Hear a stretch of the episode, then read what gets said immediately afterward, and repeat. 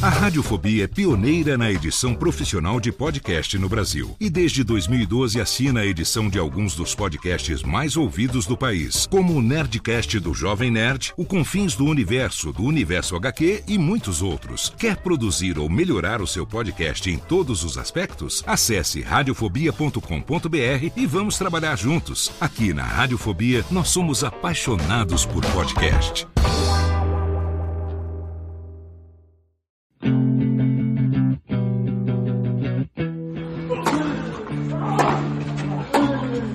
Começa agora o Backhand na Paralela, o podcast sobre tênis que vai além das quadras. Apresentação de Jeff Paiva e comentários de Ariane Ferreira. Ready?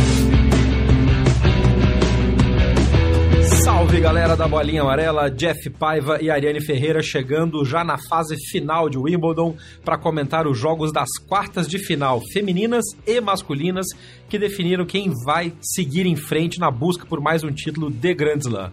Ariane Ferreira, queimada do calor do Porto enquanto a gente treme de frio aqui em São Paulo, bem-vinda. Muito obrigada, eu tô queimada mesmo e tô passando muito calor, gente. Então não reclame. Não reclame. Bora falar de tênis. Bora falar de tênis de altíssima qualidade. Os jogos da, da terça e da quarta-feira. Terça-feira foi feriado aqui em São Paulo, então quem conseguiu ficar em casa teve a chance de ver ótimos jogos, embora só em um canal. E nessa quarta-feira, o Sport TV abriu dois canais, porque tinham jogos simultâneos interessantes. Abriu dois canais para transmitir as quartas de final masculinas de Wimbledon e um pedaço do, do jogo de duplas mistas do Bruno Soares contra a Serena Williams e o Ed Murray, que foi um jogaço. E a gente tem um conteúdo exclusivo para mostrar para vocês. Mas vamos começar falando do feminino de ontem, em que eu estava até comentando com a Nani fora do ar surpresa, surpresa, não teve muito não, né? Eu acho que foi mais a... Acho que o resultado menos esperado foi a Bárbara Strikova ganhando da Joana Conta, mas que era meio meio a meio, né? Sim, era meio a meio, até porque a, a Strikova vinha numa campanha de confiança diferente da confiança que a Conta entrou em quadra. É aquela coisa assim, surpresa, surpresa mesmo. Foi a risca tirar o set da Serena. É, boa. Bom ponto. Mas de resto, assim, foi tudo bastante dentro dos conformes, eu acho. A, a vitória da Svitolina, co como também o que aconteceu no jogo da Svitolina não foi bem um pouco surpreendente, né? A Svitolina começou a partida 5-2 uhum. abaixo no primeiro set e ainda virou o primeiro set para 7-5 e fechou o segundo num 6-4. A Mushova acusou também a batalha contra a Carolina Pliskova a inexperiência. E aí a gente fica com um fator histórico da Elina Svitolina, ex-número um do mundo juvenil, primeira ucraniana a ser número um do mundo juvenil. É agora a primeira mulher e a primeira pessoa da Ucrânia, nascida na Ucrânia, que defende a bandeira da Ucrânia, a chegar à semifinal de um torneio do Grand Slam. É. Então isso é bastante, bastante é, importante para a Ucrânia. É, a Mushova realmente é, fez, chegou muito mais longe do que o esperado. Ela não estava nem como cabeça de chave. A Mushova vem do meio da chave. Ela estava num quadrante que a gente na análise da chave nem chegou a citar direito a Mushova, porque ela estava no quadrante da Petra Martic e da Anastasia Sevastova depois embaixo da Vondrusova, que vinha de uma campanha muito boa em Roland Garros e perdeu na primeira etapa, na primeira, na primeira rodada de Wimbledon para uma menina, Madison Brangle, que eu nunca tinha ouvido falar, e depois a Mushova pegou essa menina e passou. Então, a Mushova talvez tivesse ganhado também na cabeça de chave do seu quadrante, que seria a Vondrusova.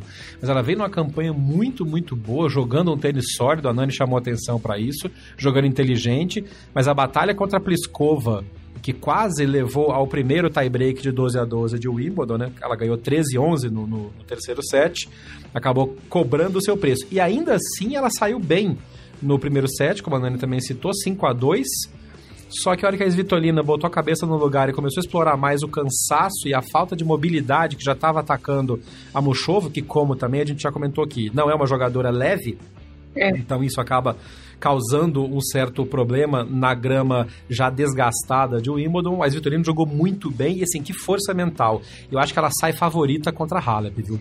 sai favorita, mas também a Halep chegou naquele momento que ela tá jogando para ela, ela não tá jogando em busca de um resultado necessariamente. Uhum. Ela não tá pressionada, ela não ela não briga, por exemplo, para chegar e fazer fazer número um de novo, né?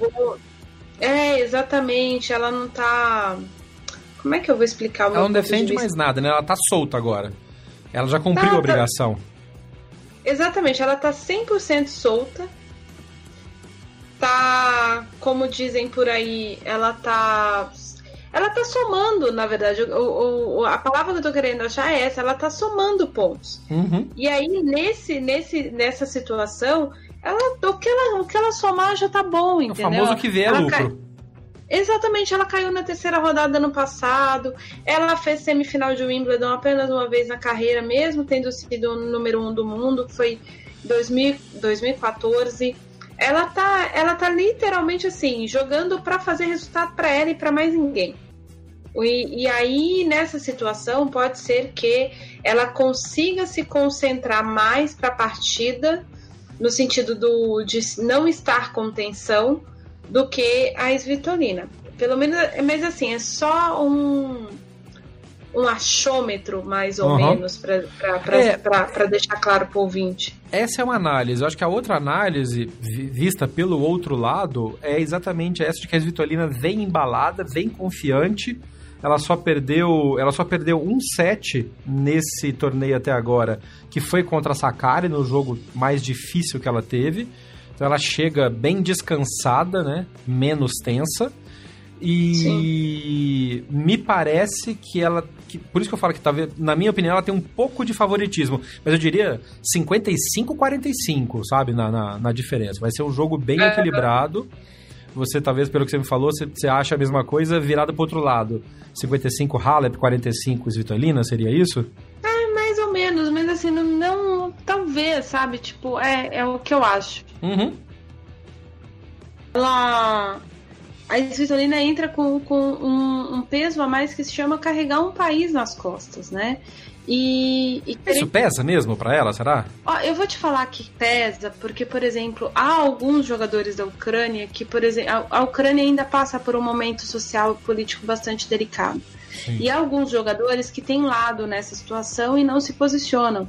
A Svitolina não se posiciona politicamente falando, mas sempre se disse em favor do povo e da unidade da Ucrânia e que todas as vitórias dela eram vitórias do povo ucraniano. E quando você chega diante de uma situação grande como essa, tendo esse tipo de consciência social em relação ao seu povo, e a Irene Svitolina se fez tenista na Ucrânia, ela não, ela não foi para outro lugar se fazer tenista. É, esse tipo de coisa entra em quadro. Eu não sei se o. Aí eu vou só puxar para uma coisa. A gente comentou aquela história do, da bomba que o, o Fanini tava falando da bomba em Wimbledon e tal, aquela polêmica toda. O Sebastian Torok, que é um grande jornalista que cobre tênis é, argentino, jornalista do Nación, fez um texto bastante interessante, inspirado num artigo que saiu na imprensa é, espanhola, inspirado por, pelo comentário de um jornalista na imprensa inglesa, relembrando que parte do, do, do de Wimbledon, do Joe England Club, foi bombardeada durante a Segunda Guerra. Foi, quando, eu vi essa foto. É, então quando alguém diz devia cair uma bomba nesse lugar, para muitas pessoas, principalmente para as pessoas que vivem daquela tradição e sentem orgulho do fato daquilo ter sido bombardeado e ainda estar tá de pé, querendo ou não, o que o Fanini falou é uma ofensa. E ele não pensou é. nisso. Então a mesma coisa serve para para isitolina. Isitolina. Né? Então eu acho que serve para muitas coisas. Eu me lembro a primeira vez que eu vi o Nicolás Basilashvili jogando contra o russo. Eu nunca vi alguém com tanta vontade de querer estourar o adversário. E, e a, a, acabou a partida, os dois cumprimentaram, deram risada e tudo mais. E aí você para pra pensar e fala assim: cara, o cara nasceu na Geórgia. Uhum. Em 2002, a Rússia estava bombardeando a Geórgia. E naquele momento, ele não era o, o apenas o Nicolás Basilashvili jogando contra um parceiro do Tour. Tá, do lado do nome dele tem a bandeirinha do país dele. E do lado do nome do adversário tem a bandeirinha da Rússia. Uhum. Você quer ver o Nicolás Bacilash vir correr numa quadra e botar ele para jogar contra um russo. Ele pode até perder. Ele pode ser até amigo dos caras. E, e, isso não quer dizer que eles sejam inimigos. Mas ele carrega o povo dele nas costas. E a mesma coisa é Vitorina. Entende? Né? Então, eu, isso para mim entra muito. A, a Halep falava disso a respeito de Roland Garros. Porque ela dizia que ah, as pessoas dizem que eu tenho que ser número um, não sei o quê, eu tô sem um grande. As pessoas cobravam dela, não era o número um do mundo. As pessoas cobravam dela o que o tênis feminino romeno não tinha. Que é o que cabe ao tênis feminino romeno na cabeça dos romenos. Um título em Roland Garros. E isso foi com ela para quadra várias vezes. E, e, por mais que a Svitolina diga que não, e por mais que elas tente se preparar para se abster disso, isso vai com ela para quadra. É um uhum. momento muito importante. E, e aí eu vou dar um outro exemplo bastante emblemático. A Porto Rico é um dos países mais violentos do planeta. Nos últimos 20 anos, os únicos dois dias em que não tiveram um assassinato no país foi o dia que a Mônica Puig foi medalha de ouro nos Jogos Olímpicos do Rio de Janeiro. Caramba! E então quando e, e aí a, aqui eu tô aqui em Portugal e aqui há muitos estrangeiros há mais ou menos um mês eu conheci uma porto-riquenha e a gente começou a conversar, começar a conversar de música. Ela perguntou o que eu fazia. Quando eu disse que ela era jornalista de tênis, ela disse para mim: "Diz para mim que você noticiou a medalha da Mônica, diz para mim". e aí eu disse para ela: "Não, eu noticiei, eu tava lá, eu tava vendo a final e foi foi tudo maravilhoso, sei o quê. A Mônica é um amor de pessoa". Aí ela disse para mim assim: "Foi o único dia em que eu vivi paz". Nossa, que forte. E, e para quem não sabe, a Mônica Puig não é porto-riquenha. Ela é filha de porto-riquenhos. Ela nasceu nos Estados Unidos. Mas ela defende a bandeira de Porto Rico, né? Ela escolheu. Exatamente. Ela decidiu aprender espanhol no dia que ela decidiu defender Porto Rico. É. A Mônica Puig é a única jogadora do top 100 que vai jogar o Pan-Americano. Porque ela entende o peso da raquete dela pro país dela. E a, a é, então, então a, às vezes a gente acha que não, porque a gente está nessa coisa de a gente vive muita realidade do Brasil e o fato de que a gente não consegue dar, a gente não consegue valorizar os nossos heróis e eu tô falando isso, os nossos heróis é, muito entre aspas, os uhum. nossos grandes atletas, porque assim, o poucas pessoas sabem quem é o Marcelo Melo. O Marcelo Melo é o atual campeão de Wimbledon, apesar de ter sido eliminado ontem. O Bruno Soares tem três títulos no Grand Slam. O Tomás Belucci foi top 20, a gente só sabe falar mal dele. É. Então, eu não sei, é, é, é, que essas coisas mexem muito com o jogador, com um povo, e isso entra em quadra, sempre entra em quadra em momentos extremamente decisivos em palcos importantes. E o Wimbledon não é só um palco importante, é o palco mais importante. E isso pode contar muito a favor da Svitolina, como muito contra ela. É, eu acho que a Halep tem a vantagem porque está jogando sem peso nenhum. É só Boa. isso, mas enfim. Belo ponto, bela análise, bela análise. É um lado que realmente eu, por exemplo, não tinha pensado nisso e te agradeço por trazer isso para a gente aqui e para os nossos ouvintes. Tenho certeza que muitos dos que estão ouvindo não tinham pensado nisso. Uh, então, já tendo dito isso, do outro lado da chave, Serena e Strikova. A gente falou que ah, a Serena vai ganhar em dois sets, rapidão e tal. A Risque deu, deu um trabalhinho para ela. Que que, mas, e, e, e, que sensacional e que perigoso o berro que a Serena deu no final do, do jogo. A, a Serena. A Ser, ainda bem que ela gritou só no final, né? Porque é. coitada é. da Risque. Tadinha da Risk. Mas a Risk fez uma grande performance. Foi a primeira vez que a Risk enfrentou a Serena.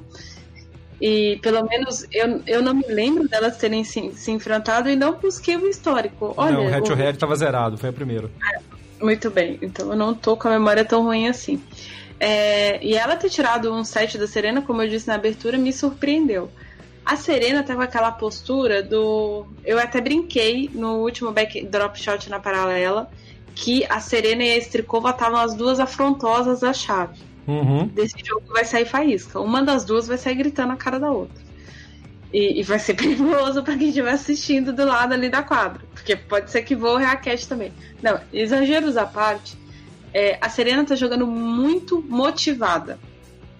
A Serena uhum. não tá jogando um tênis brilhante. Não tá. Mas a Risk fez um, comentário bastante, bastante primoroso a respeito da performance da Serena contra ela. Ela disse: a Serena levantou o nível dela como só as campeãs, as grandes campeãs uhum. fazem. Uhum. E, e, é bem isso mesmo, assim, a, a, a Serena, não é que a, a Serena estava jogando para o gasto, a Serena está conseguindo apenas jogar para o gasto em vários momentos da partida. Ela está se superando, que... ela está superando as próprias limitações, né? Exatamente, assim, fisicamente. Você vê que emocionalmente a Serena não está compenetrada. Esse grito foi o maior exemplo disso. Porque o jogo tinha acabado, gente. Tipo, é. Não é, ela não precisava gritar. Me... Não, foi, Faltou foi ela gritar. Né? Foi é, desafogo, é. exatamente. É. Foi, foi um negócio assim, meu Deus, consegui. Foi, passou. É. Próximo. E aí o próximo, e aí o próximo era exatamente o jogo de duplas mistas em que ela devolveu, ela fez devoluções a 200 por hora, cara, no saque do do Martin. Que coisa absurda que essa mulher tá jogando. Hoje também, a gente vai comentar daqui a pouco sobre o jogo dela contra o Bruno. Ela fez alguns lances que eu até, eu até postei no, no, no Instagram e no Twitter e tenho a, a, a, sorte e a honra de, de, de, ser amigo do Bruno. Eu comentei com o Bruno depois do jogo, falando com ele. Cara, que coisa absurda que, que, que foi a, a, o quanto a Serena tá jogando e ela tá pilhada. E ela tá levando isso pra, pra simples. E eu acho que vai ser um jogo.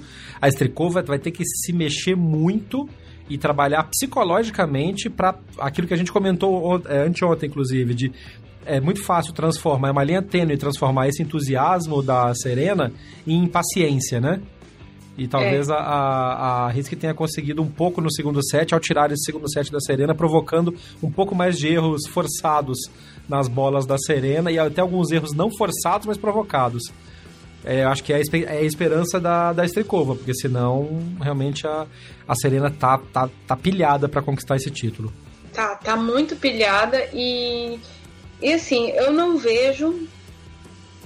E aí eu vou me arriscar no palpite mesmo, mas eu não vejo pontos do jogo da Strikova em que a Strikova realmente consiga impor qualquer coisa diante da, da, da Serena. Uhum. É, eu realmente tenho dificuldade de identificar. E a gente não tá falando de uma jogadora, pelo amor de Deus, ruim, perna de pau, qualquer coisa do tipo, não, o termo que vocês não. quiserem usar. Não, não é isso. Mas eu realmente, assim, não vejo meios, a não ser que ela, é, que ela ganhe na raiva mesmo, de... É, ela tem um jogo bastante impulsivo, ela é muito muito efetiva nesse, nesse quesito, né, de, de ser, ter o um jogo agressivo e tudo mais. Então, se ela entra com essa situação, uhum. eu até vejo algum ponto assim de, oh, meu Deus, vai, pode ser que ela consiga alguma coisa, mas de verdade. Que foi como ela ganhou da, da Jona Conta, né? A Conta de novo estava na frente, e aí é o segundo grande slam seguido que a Conta não consegue dar conta do, de, manter a, a, de manter a liderança, e foi até o, o ponto que provocou uma pergunta extremamente mal formulada na coletiva. Depois a gente não vai falar disso, mas assim, é um fato que o, o, ponto que gerou a pergunta até era válido, que era a segunda vez seguida que ela perdia uma liderança não consolidada, mas bem ampla num, numa reta final de Grand Slam. O que, que será que ela poderia mudar no jogo dela para tentar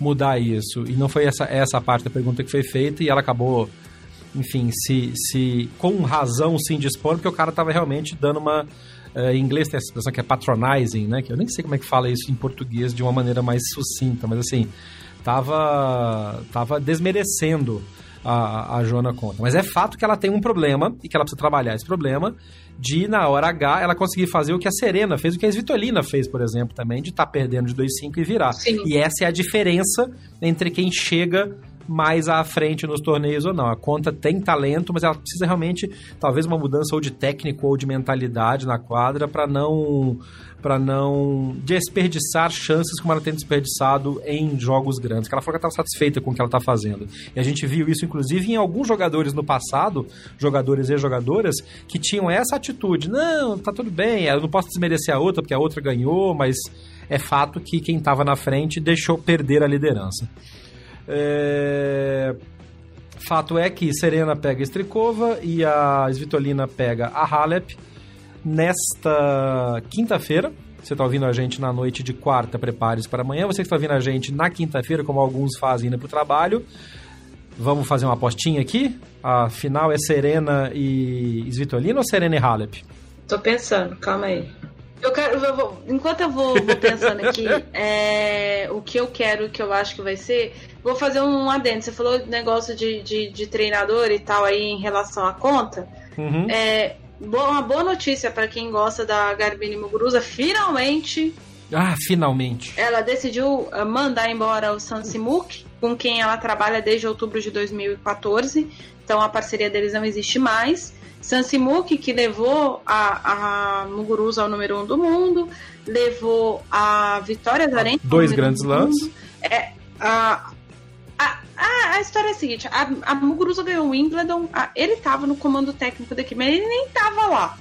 Quem ganhou Não, o Wimbledon quem comandou foi a... foi a Conchita. Foi a Conchita. É. Conchita Martinez. Que a gente comentou na época, inclusive, no, no, no... essa questão de quanto a Conchita fez bem pra Muguruza nessa época, no, nesse torneio. Exatamente. E aí, bom, enfim, ela não optou, a dona Carolina Pliskova contratou a, a Conchita. Ah, eu não sei para que lado que a Muguruza vai de, é, pender agora.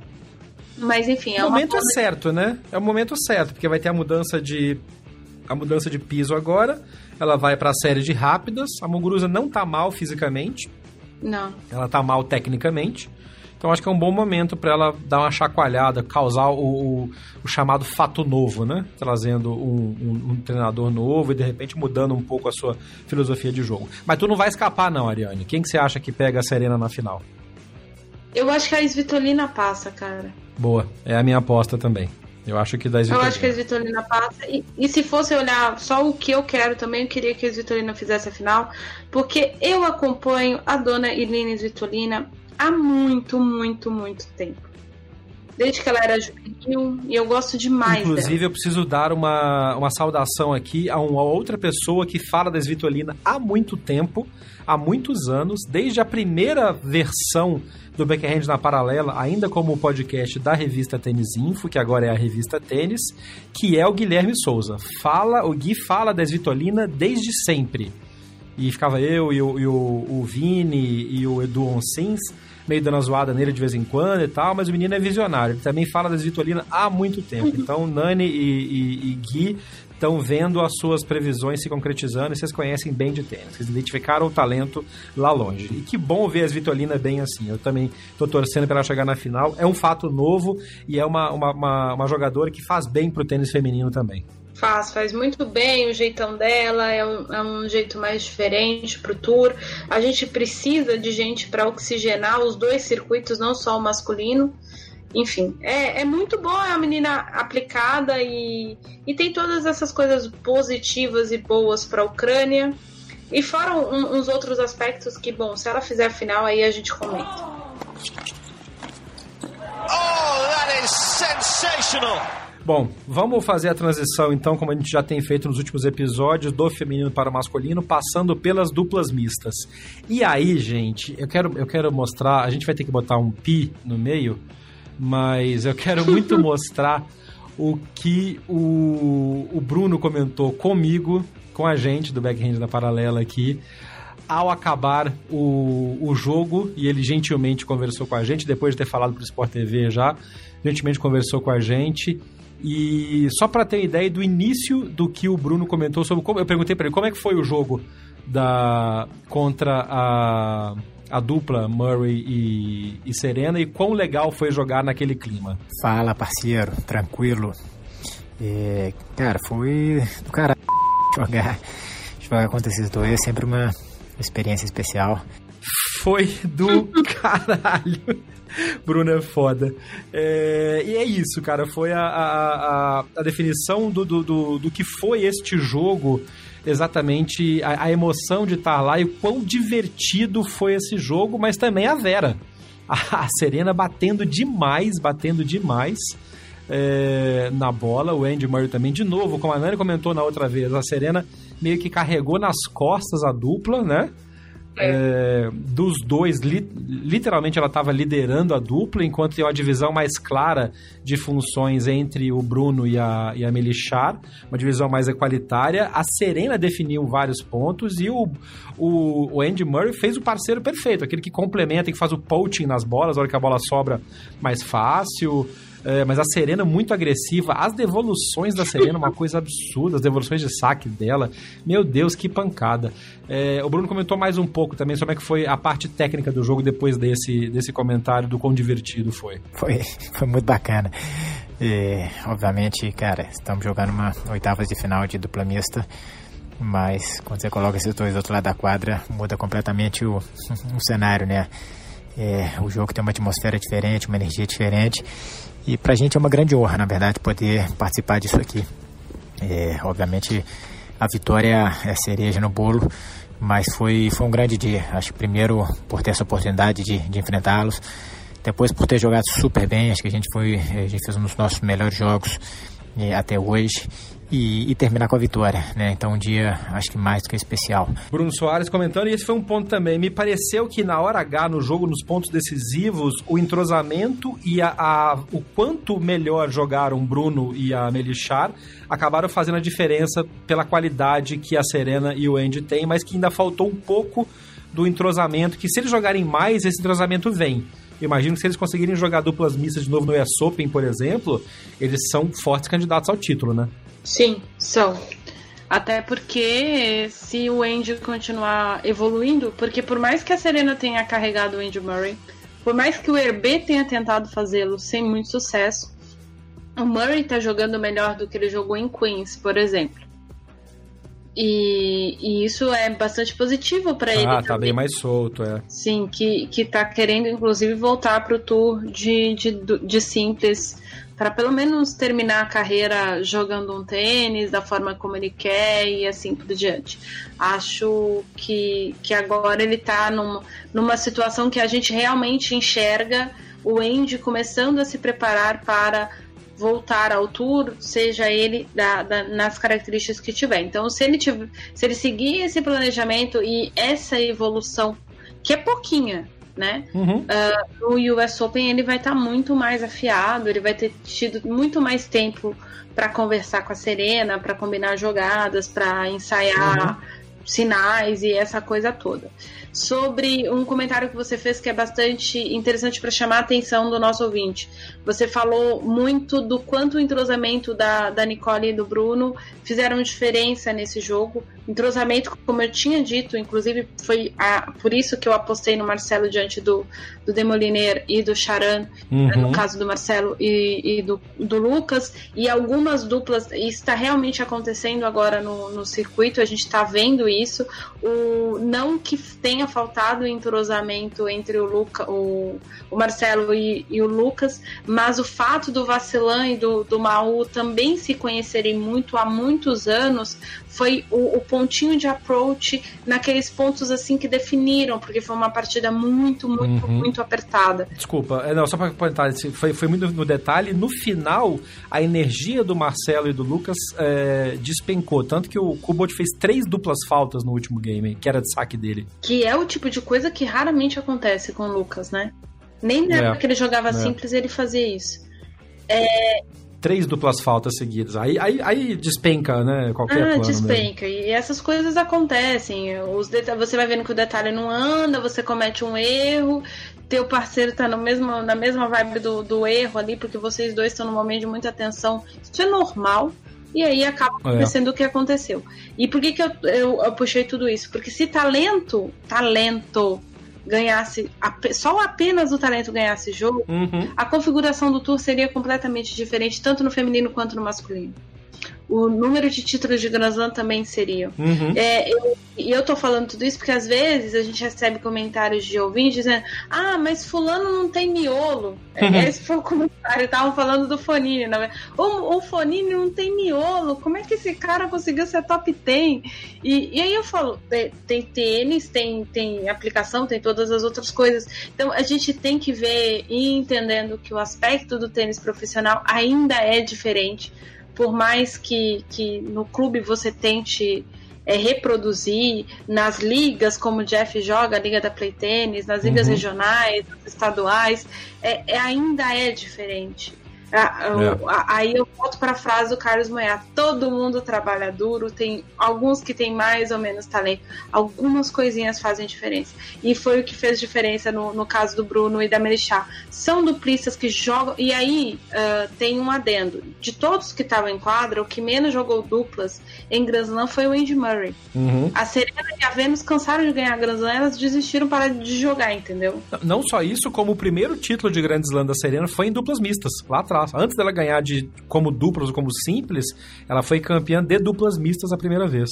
Exatamente. Então tem, tem todas essas coisas. É, é, eu, eu só para terminar, eu quero agradecer demais o Bruno por ter atendido a gente no, no depois do jogo é, e estamos torcendo para ele. Agora a dupla dele, é, Bruno e a, e a Nicole Melichar, enfrentam a Young e o Middle Cop, que estão vindo furando a chave pelo meio ali também.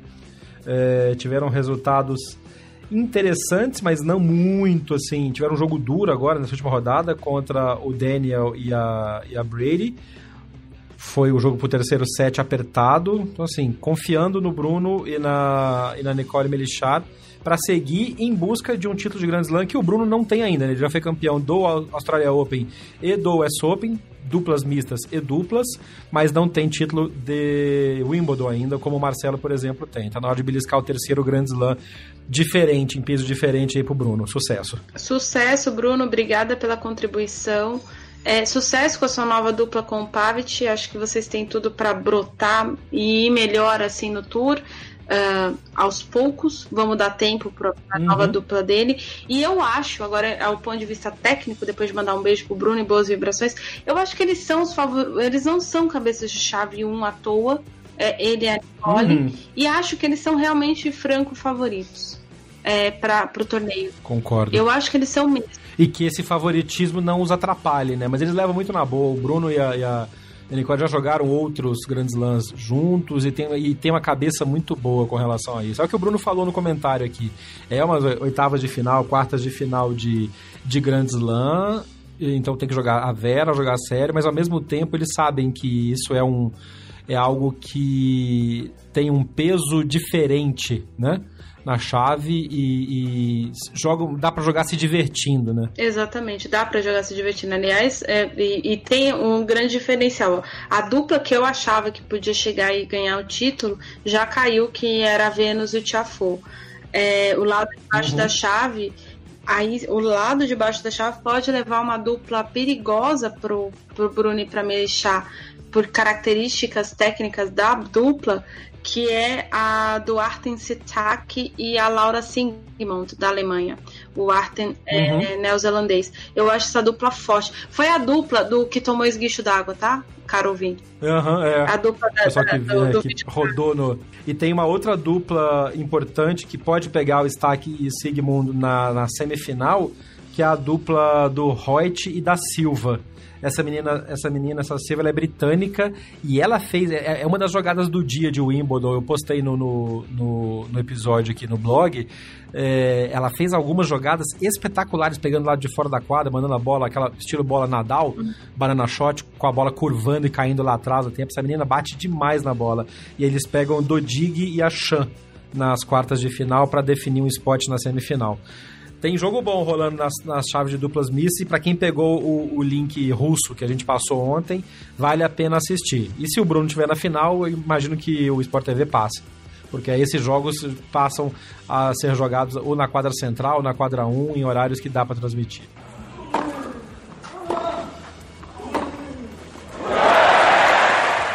Hora de falar dos jogos masculinos que aconteceram na manhã desta quarta-feira, 10 de julho.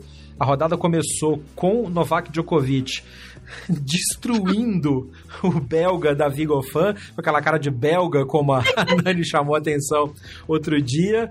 Meu irmão, 6 a 0 teve pneu na quadra central de Wimbledon. Que loucura! Jocão da massa vindo babando só na, na dieta da grama sem glúten, hein? Cara, ele tá com muita raiva, né? Não, não assim, muita tá, raiva no tá. sentido de não, ele tá com raiva. Mas ele eu tá acho que ele é tá isso. jogando com raiva.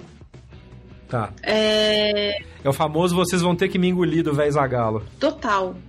E o Djokovic nesse modo, ele, é, quando ele joga nesse modo, ele joga nesse modo de uma forma bastante difícil para os adversários. Eu não estou defendendo o Gofan, tá? Caro ouvinte. Não estou defendendo o Gofan. O Djokovic... Nem o Gofan defende o Gofan hoje. Ah, não. não. Acho que nem a mãe dele. Ele sabe que ele, que ele, que ele jogou mal. É, meio difícil, mas enfim. Que, que na verdade também tem isso. Não é que ele jogou mal. Ele jogou mediano.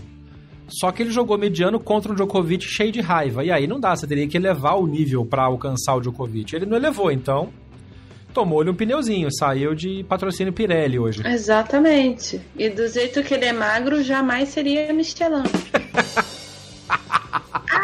piadinha do tio do pavê. Eu precisava, gente. Eu precisava, por Eu tô tentando engolir o 6-0 ainda, tá? É, então, tendo dito isso, assim, eu acho que o Djokovic tá. Por conta de toda a situação, eu já disse no bloco anterior a respeito do tênis feminino, essas coisas entram em quadra sim. A gente sempre fala que o mental é no mínimo 50% de um jogo de tênis. Muitas vezes é muito mais que isso. A gente vai ver isso entre Federer e Nadal. O, o mental dos dois é que vai ganhar o jogo, que a gente vai com o mental mais sólido. E aí, antes que o ouvinte grite, ah, mas o mental do Nadal, não sei o que, depende, gente. Daqui a pouco a gente comenta sobre isso. Mas uhum. uh, sobre o, o, o, fato do, do Djokovic estar como está, jogando como está jogando, é muito fruto do que está acontecendo por fora. Eu acho que eh, tem um outro jogador que está jogando com alguns outros motivadores. Esse outro jogador é o Bautista Gut. É, o Bautista Gut tinha comentado pouco antes de Wimbledon que o Wimbledon era o torneio favorito da mãe dele. E vai fazer um ano que a mãe dele faleceu. Olha aqui. E eu não tinha me atentado. Que, que, que motivação, hein? É, é, um, é uma motivação, né? Porque tanto que ele, ele baixou de um torneio, ele já estava no torneio quando a mãe dele faleceu, ele saiu do torneio, porque a mãe dele era uma moça jovem, 50 assim, anos no máximo. É, aliás, ninguém esperava por isso mesmo. É, e aí ele ficou, tirou os dias dele e logo em seguida foi e fez semifinal e, e definhou emocionalmente na semifinal e, e, por isso que ele perdeu do torneio que ele jogou para frente, que foi pouco depois dessa, desse meio de temporada de grama que a gente tem, quando aconteceu a situação. Então é, é um motivador diferente, é uma coisa que, que entra em quadra com ele. O Batista Guto, por mais seja um espanhol diferenciado, não é um espanhol que foi feito para jogar no, na grama, é diferente do, do Feliciano Lopes, que tem o jogo perfeito para esse piso. E aí entram os outros elementos que fazem com que o Feliciano Lopes nunca tenha tido um grande sucesso em Wimbledon. Então, esse motivador pode ser que seja algum tipo de problema para o Djokovic. Mas a gente já viu o Djokovic ganhar outros grandes lances com raiva. Uhum. É, e muita gente fala que é o olhar matador e é não sei o quê. Eu, eu, eu acho que, que muitas vezes as pessoas falavam que ele estava com aquele olhar de fome, mas ele não estava jogando com raiva e mesmo assim ele ganhou. É. Mas, por Agora exemplo. Agora juntou literalmente a fome com a vontade de comer. Literalmente. É, tanto é que, por exemplo, teve uma campanha do US Open, acho que 2015, que foi. Foi o ano, o ano seguinte em que ele perdeu pro, pro Tite e acabou que o Tite foi campeão. É, aliás, ele perdeu no score. E o Tite foi campeão de, do US Open em 2014. No ano seguinte, o Djokovic estava jogando a chave motivado e tal. Mas na final, cara, parecia que ele tava com ódio do Federer. Uhum né? Ele, tipo, ele teve assim dois sets, o Federer não viu a cor da bola. É. O Federer via a bola na hora de sacar. E, então, e não via a devolução, porque ela voltava voando. Exatamente.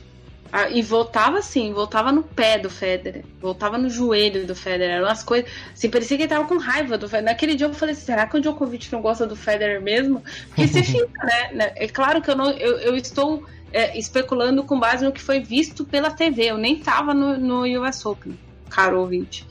Uh, mas realmente parecia que ele tava com raiva. E ele tá jogando esse modo agora. Então é perigoso para quem sair lá do Fedal. É. é. Então vamos falar de Fedal. Vem aí o é. Fedal 40. Que coisa, ah, né? que, que, que, ano nós estamos, gente? Que 2008 é esse? Que máquina do tempo DeLorean é essa, né? É, inclusive, aliás, isso não vai dar para evitar essa polêmica, cara, porque assim, eu, sou jornalista com muito orgulho. A Nani é uma das melhores jornalistas esportivas que eu conheço. Não à toa eu fiz questão de, de, de, de convidar e fazer força, adequar sempre que pode para ter a Nani no, no, no, nosso podcast. Mas tem hora que jornalismo esportivo me dá uma vergonha, dá vontade de dar na cara de alguns, cara. Um certo repórter, jornaleiro, como diz o Cardoso, é, da, da Reuters Sports, é isso? É, da Reuters. Deixa eu pegar aqui, da Reuters Sports. Fez um texto muito infeliz com relação, analisando o Wimbledon, com uma frase que era eh, traduzida meio, meio livremente, seria algo do tipo: enquanto o tênis feminino definha, os top 3 masculinos seguem rumo ao título, seguem rumo à glória. E aí ele vem no corpo do texto, é, que, a gente que a gente comentou nos perfis pessoais meu e da Nani, uh, colocando que exatamente, ah, não está surgindo ninguém novo, porque só teve a Coco Golf agora, mas as favoritas não estão conseguindo fazer o que, que se espera, enquanto que os três, o top 3 continua dominando tudo. Assim, uma análise muito, muito infeliz, muito misógina e uma, assim, uma redação absurdamente ruim. É... Eu tava procurando o nome do, do, do tio aqui. Mitch Phillips. Mitch Phillips. Mitch Phillips. Ô, seu Phillips, fala sério, né, amigo? Como diz o Dandan lá no Sport TV, presta atenção no serviço, né, meu irmão? Não faz isso com a gente, cara. Não posta uma, uma bobagem dessa. Mas, tirando essa parte da análise, é fato que realmente parece que a gente está em 2008, 2009, né? Porque continuamos com Djokovic, Nadal e Federer e pelo segundo Grand Slam consecutivo em pisos completamente diferentes, temos os três grandes na semifinal. E o elemento de invasão aí, neste caso, é o Batista Aguti e, e Batista Aguti e em Roland Garros, quem foi o elemento estranho? Dominic foi Thiem. o Dominic Thiem, isso, que perdeu do Nadal. O que, que explica a longevidade e a, e a dominância desses três pelo segundo Grand Slam seguido? A gente tem falado disso em vários drop shots na paralela. E a Nani comentou, inclusive, que quem tem mais chance acabou dando a, a, o azar, enfim, não estava nos melhores dias nas rodadas iniciais, que seria o Tsitsipas, o Tim e o Zverev, mas, é, né? Numa, uhum. num, num grosso modo. E pelo azar de chave, os outros que poderiam dar um pouco mais de trabalho para eles se encontraram no meio da chave, como por exemplo o Nishikori hoje contra o Federer é, e alguns jogadores no caminho do Nadal e do Djokovic. É, mas é fato que quem, quem tá dominando são esses três. Assim, ao invés de reclamar, eu acho que a gente deveria agradecer a chance de continuar vendo esses grandes jogadores em alta forma, em alta performance, na era de informação e de divulgação de conteúdo que a gente tem hoje. Porque teve uma época em que Borg, McEnroe e Jimmy Connors jogavam ao mesmo tempo, mas a gente não tinha acesso a esses jogos como a gente tem hoje. Assim como nos anos 60, a gente tinha Roy Emerson, tinha é, Rod Laver, tinha Arthur Ashe jogando em alto nível, se enfrentando em grandes lãs, e a gente não tinha acesso a esses conteúdos. A gente, quem estava vivo na época, não a gente, a gente.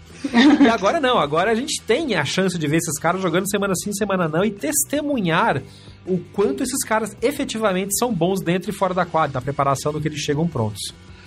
Acho que essa é uma maneira, acho que essa é uma maneira menos, vamos dizer, pessimista de ver o tênis masculino hoje. O que, que você acha, Dani? Eu vou, vou só voltar um pouco no, no, na, na, sua fala a respeito do, texto do, do Mitch Phillips. Não vou bancar o Bismans da, da Reuters para uma coisa dessas ter saído do ar ter saído publicamente, o editor devia ter cheirado alguma coisa muito boa quem escreveu esse texto, com todo o respeito do mundo, esse cara nunca deve ter acompanhado um ano de circuito de tênis. E eu não tô mandando ele assistir tênis todo dia, porque até esses dias para trás um dos nossos ouvintes brincou comigo: Ah, que trabalho bom você tem. Amigo, quando eu tô de folga, eu não quero nem saber do Federer do Nadal, não tô nem aí para eles.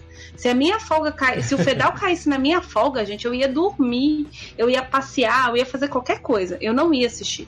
Porque eu tô cansada de ver.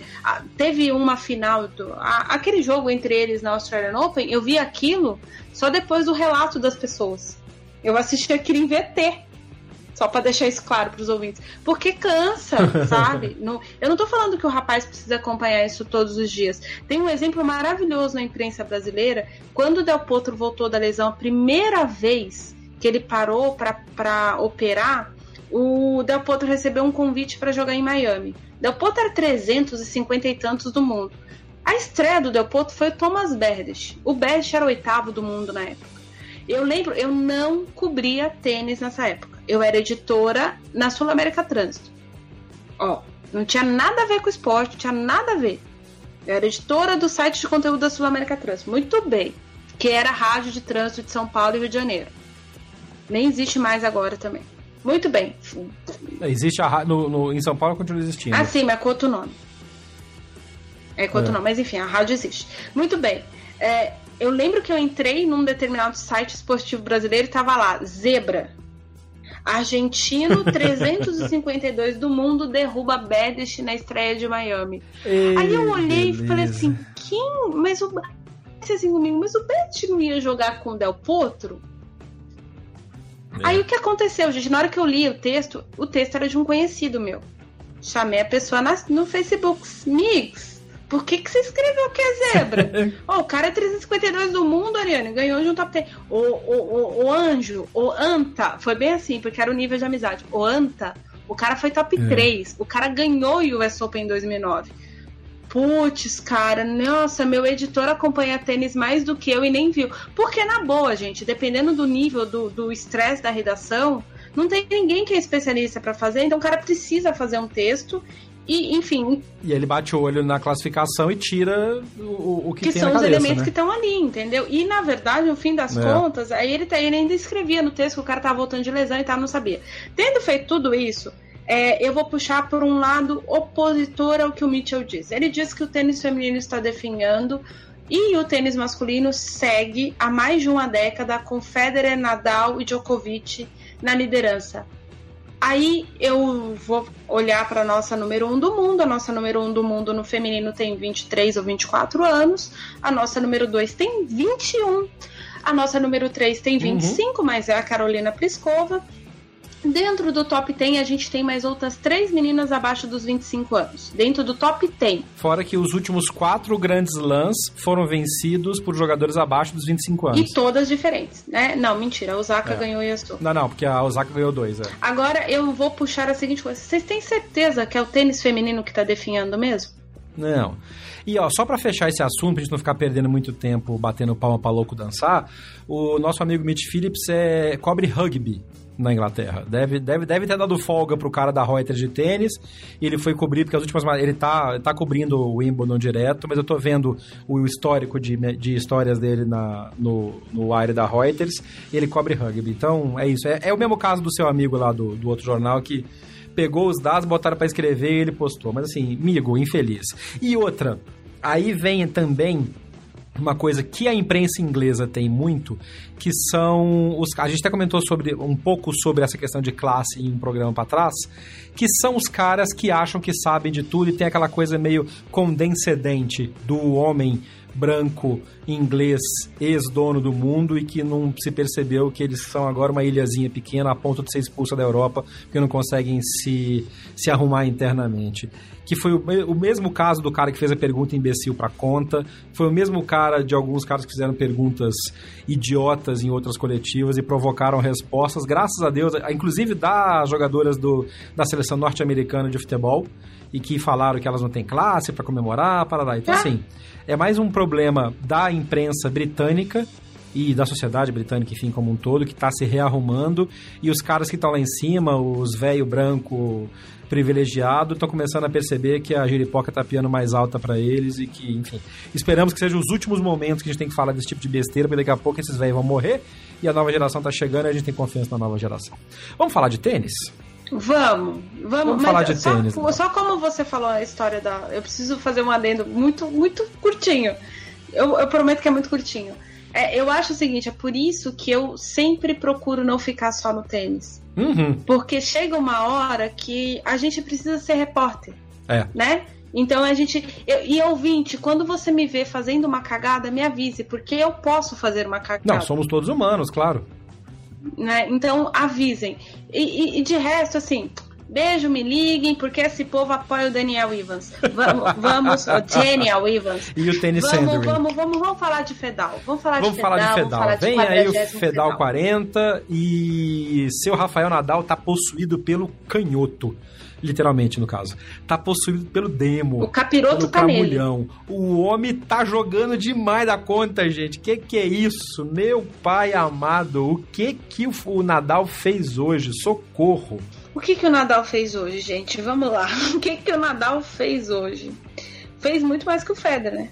Ele não deu a menor chance pro Query, porque o, o, o, o, Query, o Query entrou naquele esquemão dele, saque e tentando forçar, jogar, tirar o Nadal da, da, da, zona de conforto. Só que o jogo do Query pro Nadal, naquela condição saibrística que tá rolando. É, não, agora é minha vez. que tá o Wimbledon.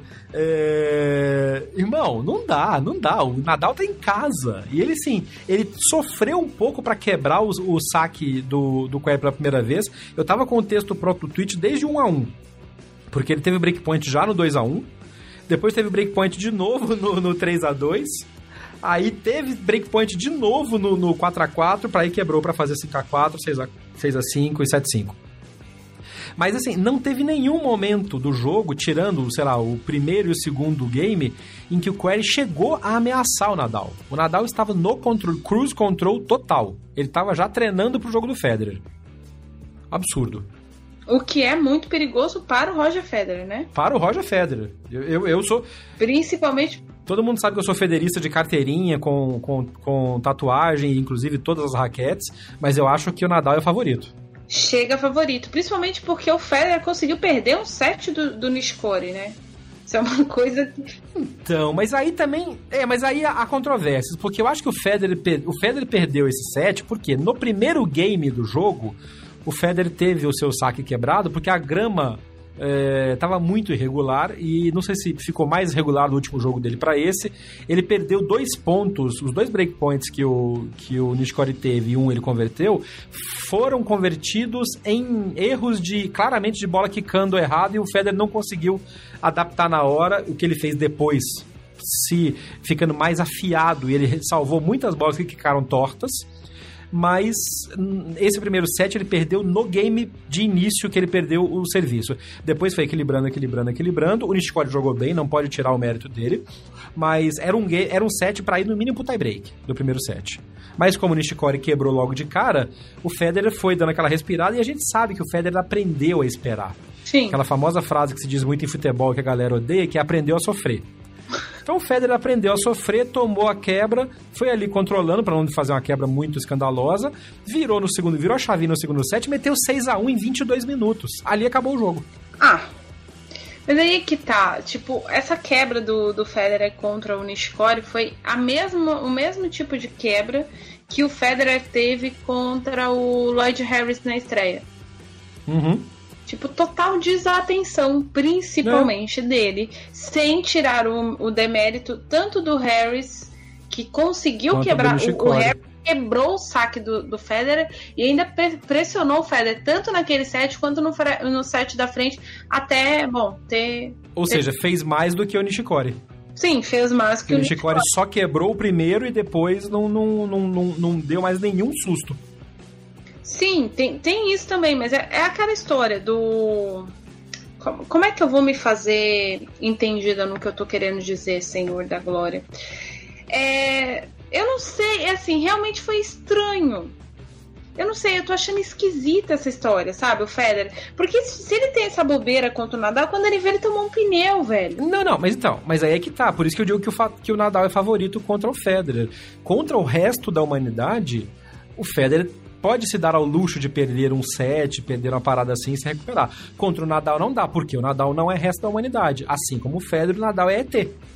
Eles vêm todos do mesmo planeta esporte. Ele, o Federer, o Messi, esses caras fora de. O Lebron, esses caras fora de, de esquadro.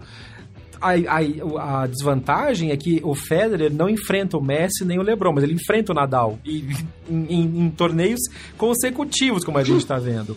Eu espero que a única chance que eu acho que o Federer tem é que, sabendo disso, ele já entre mais focado e não, e, e, e não se dê ao luxo de piscar logo no início, porque se ele piscar, o Nadal vai passar o trator nele, nós vamos ter outra final de Djokovic e Nadal de novo.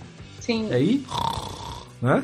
Vai, vai rolar um, um, um dormido, por quê? Porque o, o Nadal tá, tá aplicando o jogo de saibro na quadra, né?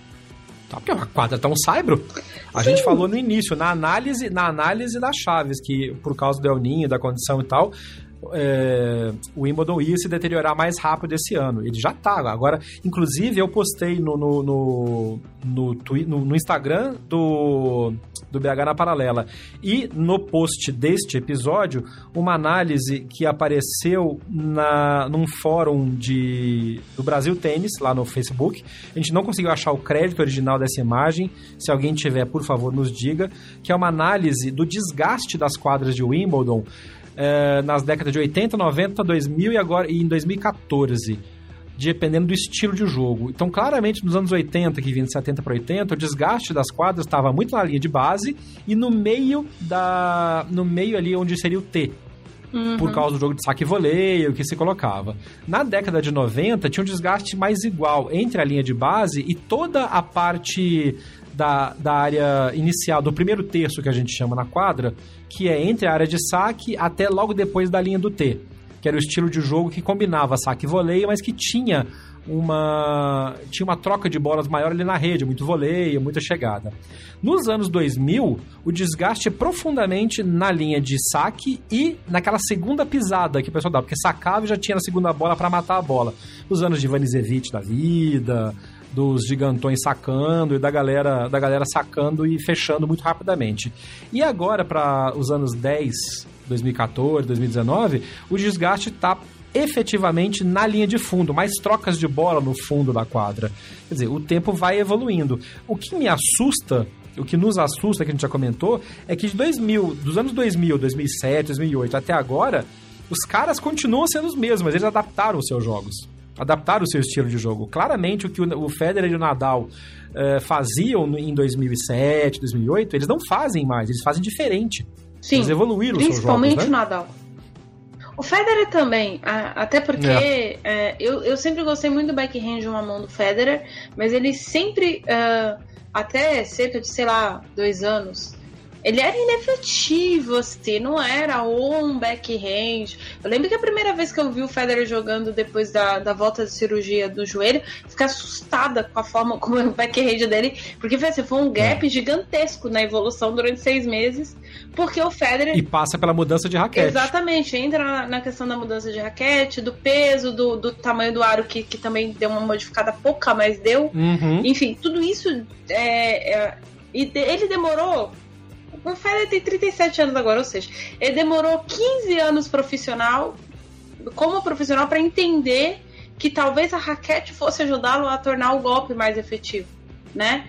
Ou então que ah, o complemento do estilo de jogo dele com uma raquete diferente. Porque ele, ele custou, ele experimentou várias raquetes Sim, antes de descer da, da, da 95 para. de aumentar da 95 para 97, aumentar o peso e aumentar, aumentar a relação de cordas.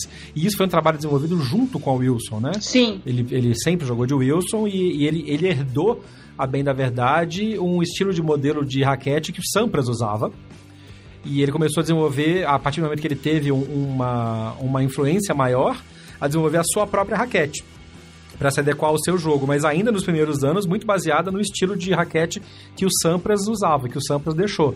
Até que ele teve, voltando da cirurgia, teve tempo e ele modificou e evoluiu para que hoje é a Pro Staff 97 e essa evolução absurda que ele fez, até na adaptação do jogo dele para se adequar melhor à raquete. Exatamente. Aliás, a Que é essa coisa, por exemplo, do ataque que ele faz e da resposta, da devolução de saque que ele dá de backhand, que é uma das coisas mais lindas que este jogo de tênis já nos já, já proporcionou. viu na vida.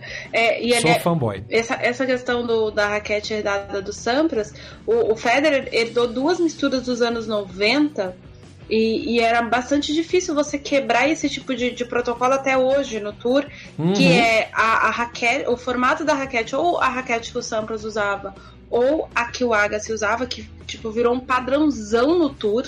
É, É, um padrão gigantesco. todo mundo se adequava a isso Todo e, mundo e- usa e organizava o seu jogo em cima disso. é. Exatamente, todo mundo usa o encordoamento apresentado pelo Guga.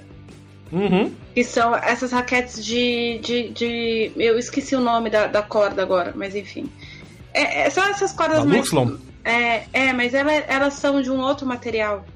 Elas são duras, Ah, mais são, duras. são- é, é, é, é, é a, é a tripa. É a tripa sintética Isso. e a, e a poli. É, é Eles fazem Poli. misto. O, o- o Guga foi É. o primeiro jogador a aparecer no tour com o Poli, porque não tinha grana. Ele tava com a Poli na mochila e vamos jogar com isso aqui Isso. mesmo.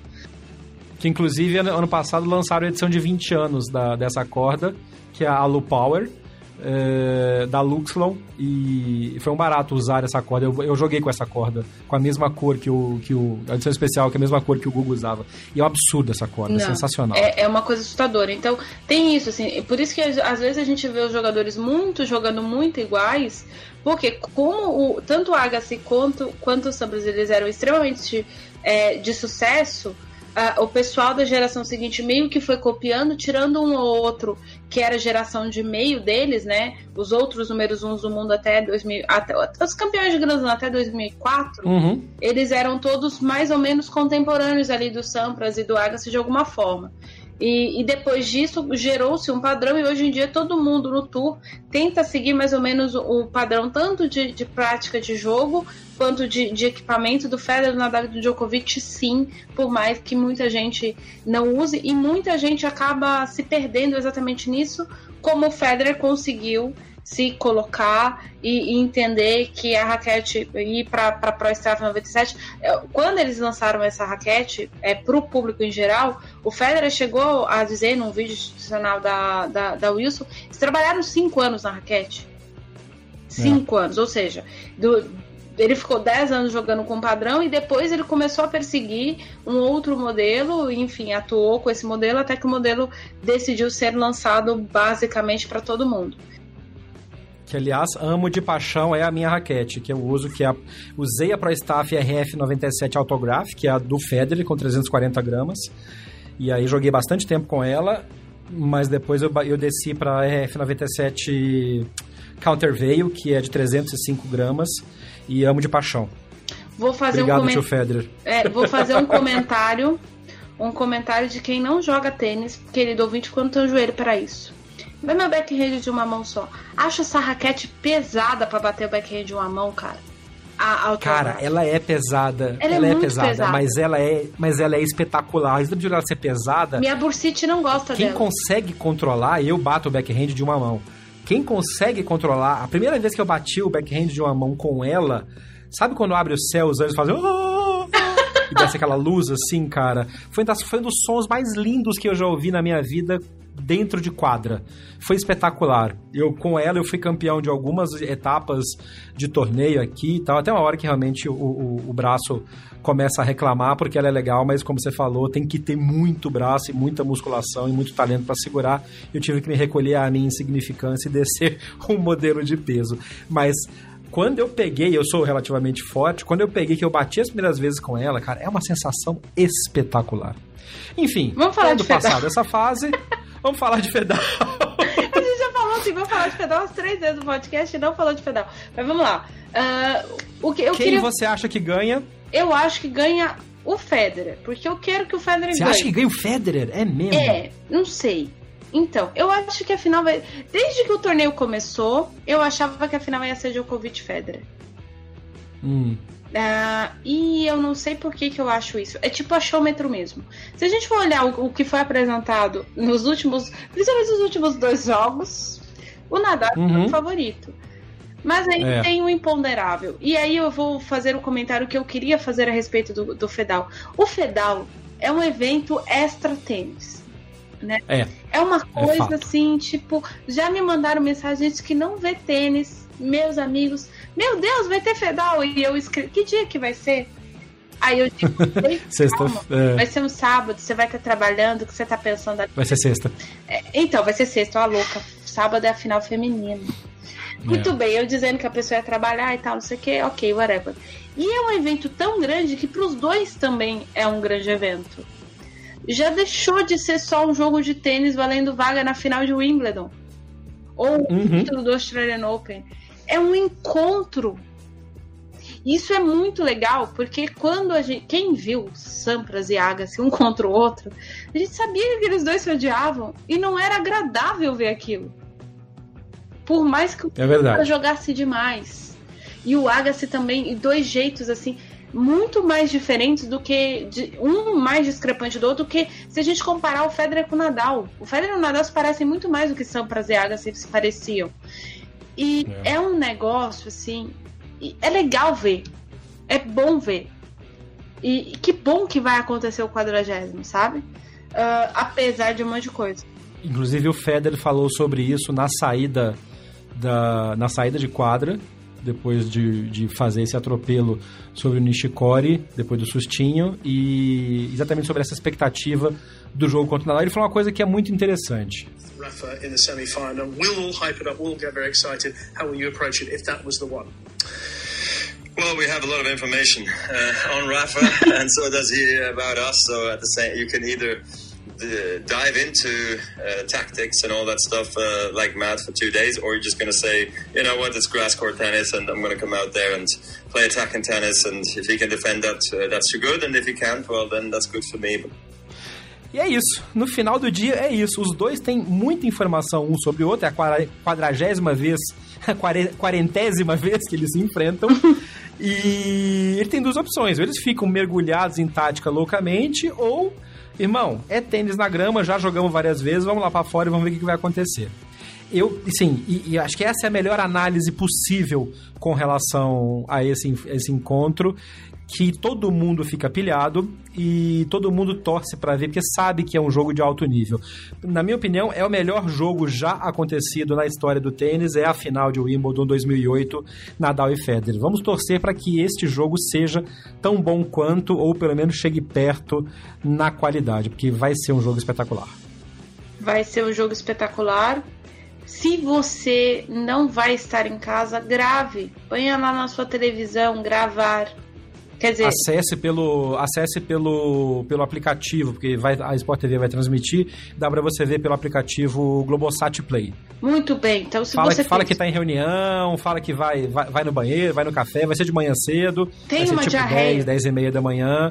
É, na boa, vale, cara. Se você gosta de tênis, vale. Arrume um jeito de ver porque vale. Dá, dá um jeitinho aí, gente. Acho que a gente vai ter um grande jogo e em comparação a outra semifinal, acho que todo e, com todo respeito ao Batista tudo que a gente já falou. E, e aí, se a fase dos argentinos em Wimbledon rolar, teremos uma zebra, não é verdade?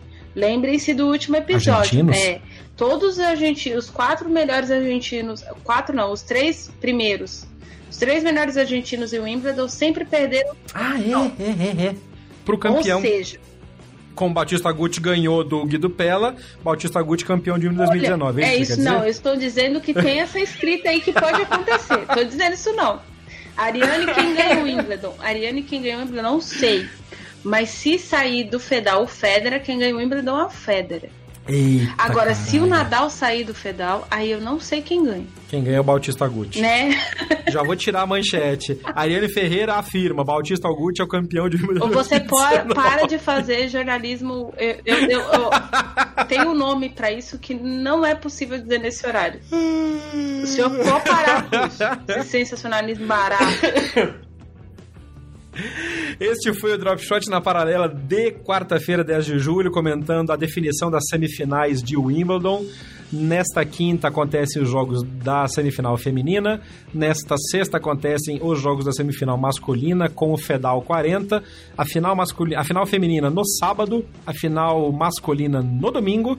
E a final de duplas mistas eu acho que é no domingo também, se não me engano. Se, e se tudo der certo Sim. e a nossa torcida funcionar, com Bruno Soares na final. A gente vai se ver agora todo dia, então amanhã, depois dos jogos da, da semifinal feminina, a gente tenta fazer um programa um pouco mais curto. Acho difícil porque a gente fala mais do que pobre na chuva, hum. mais que o homem da cobra mas é bom porque a gente gosta de conversar sobre tênis e conversar com vocês sobre tênis. Então mande o seu comentário, mande a sua sugestão, mande a sua corneta para Ariane, que diz que Bautista Aguti vai ser campeão de Wimbledon, pela, pelas redes sociais do Backhand na Paralela é sempre arroba BH na Paralela no Twitter, no Instagram e no Facebook. Eu vou tomar bronca da Nani depois. Eu só sei do seguinte: jornalista que coloca as palavras na boca dos outros não merece espaço na mídia. Tendo dito isso, deixa eu. Vai, vai trabalhar na Reuters. Exatamente, vai trabalhar na. Mas aí na Reuters ganha bem, vamos lá. Deixa eu mandar um. É. Aí merece trabalhar na Reuters nada, gente. Deixa eu mandar um beijo para um ouvinte nosso, Paulo Carvalhais, que saiu aí Boa. divulgando o nosso backhand na paralela para um monte de gente e começou a me arrobar aí um monte Paulão. de tweet aí. Então, Paulo, beijão pra você, filho. É nóis, a gente se vê amanhã. Tamo é junto. Aí, tamo junto e a gente se vê amanhã. Eu sou Jeff Paiva, este foi o Drop Shot na paralela desta quarta-feira. Um abraço. Você ouviu o Drop Shot na paralela. Não deixe de acompanhar diariamente as informações atualizadas no Twitter, Facebook e Instagram. BH na Paralela.